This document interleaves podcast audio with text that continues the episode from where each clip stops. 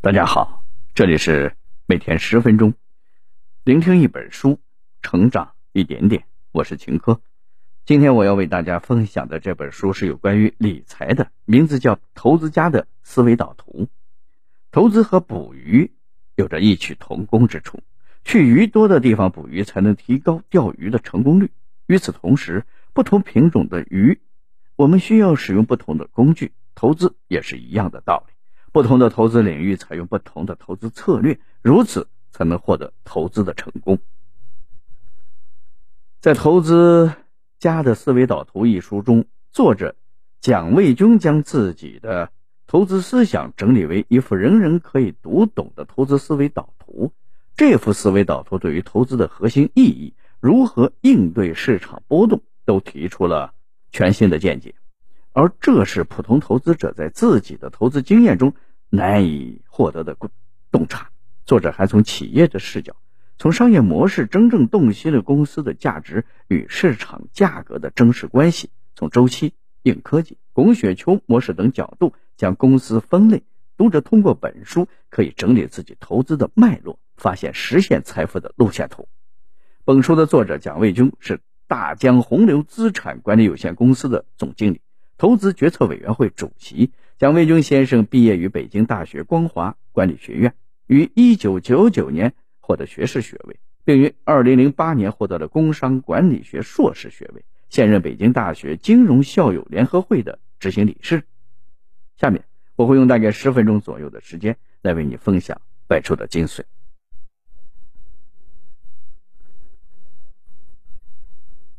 我将从投资如同捕鱼。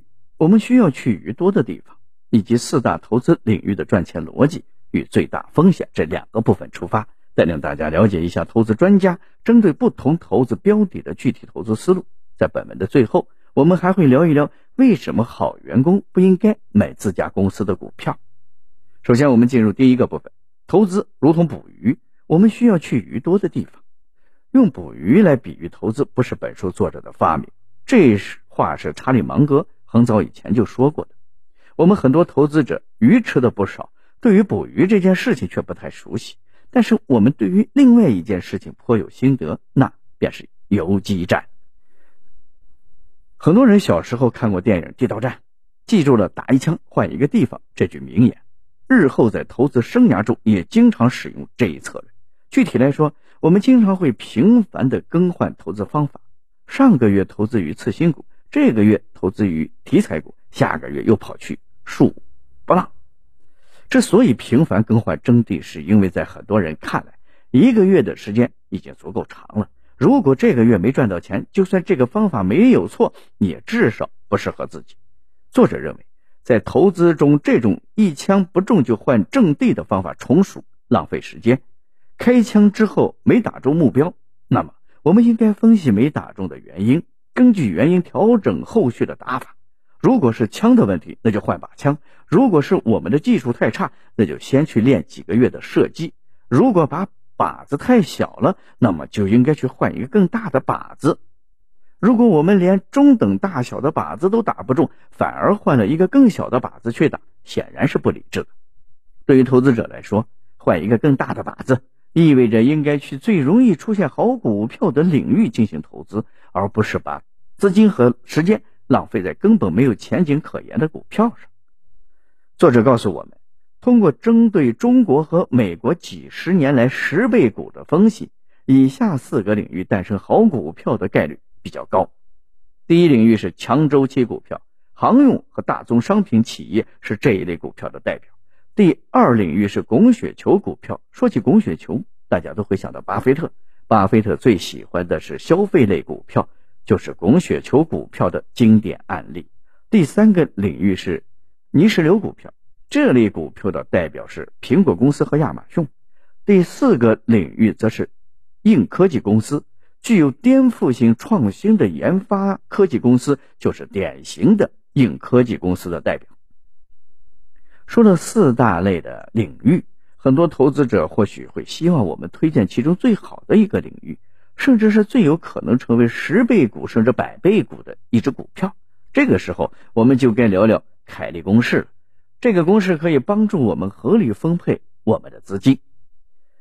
按理说，胜率越大、赔率越高的机会，应该投入越多的资金。但是对于大部分的普通投资者来说，能知道哪几个领域出现好股票的概率比较大，已经实属难得。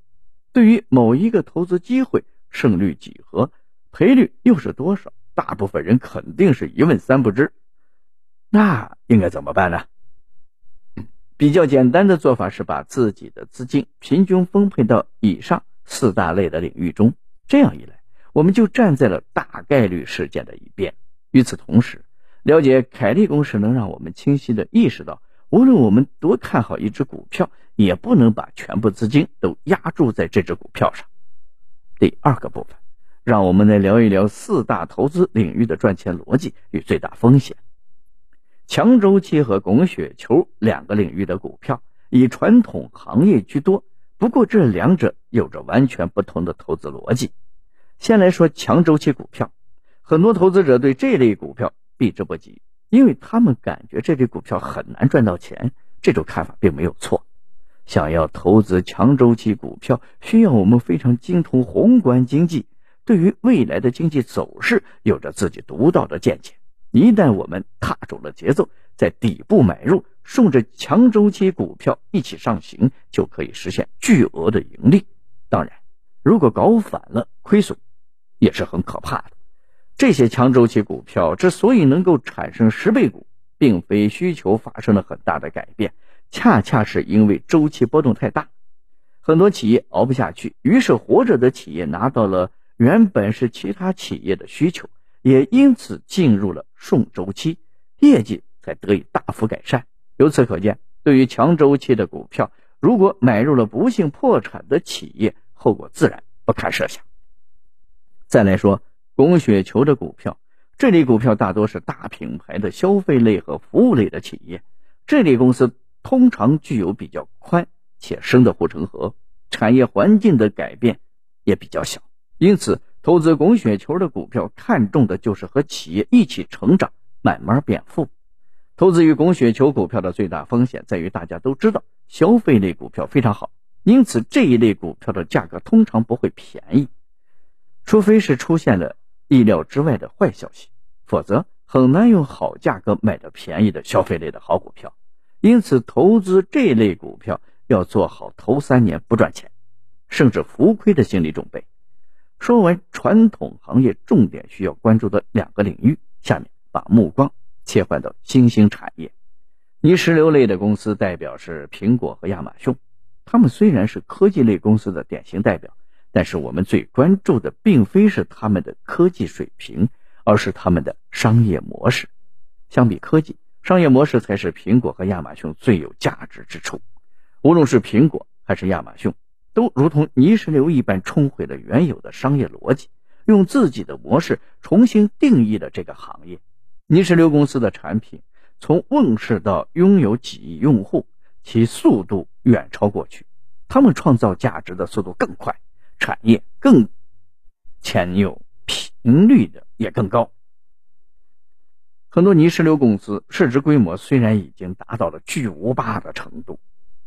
却依然保持着非常高的成长速度，堪称这个时代的奇迹。最后是硬科技公司，不同于泥石流公司，硬科技公司尚无好的商业模式，甚至还处于大规模烧钱的阶段。但是，一旦一家公司研发出可以改变世界的科技，其估值可以会提升几万倍。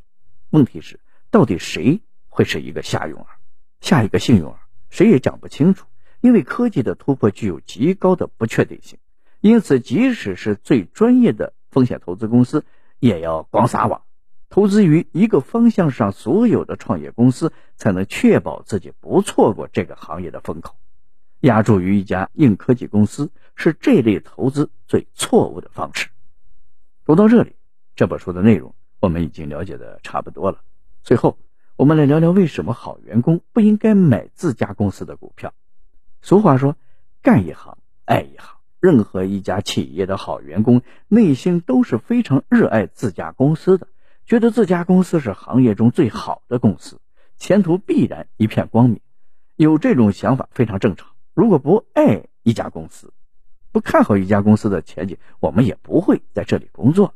但是热爱归热爱，我们在投资的时候最好不要买自家的公司股票，更不应该把全部的资金投入于自家的股票。腾讯和沃尔玛的员工持股投资自家股票，成为亿万富翁的故事固然美好，但安然公司的员工投资自家股票家破人亡的故事也同样发人深省。投资作为我们获得额外收入的一个途径，应该与我们的主业保持足够的距离，以便在主业发生问题的时候支撑我们度过艰难时期。如果我们的投资无法做到这一点，那应该是。是时候调整一下我们的投资策略了。以上就是《投资家的思维导图》这本书的主要内容。希望大家通过我们的解读，了解到擅长捕鱼的人会发现，投资和捕鱼非常像。捕鱼需要去鱼多的地方，投资也要专注于容易出现好股票的四大投资领域。此外，不同的鱼需要不同的捕捞工具，搞错了肯定不会有理想的结果。一样的道理。不同的股票也需要不同的方法进行投资，不存在一招打遍天下的秘籍。好了，以上就是今天这本书的全部内容。恭喜你，我们又听完了一本书。每天十分钟，聆听一本书，成长一点点。我是秦哥，我们下期再见。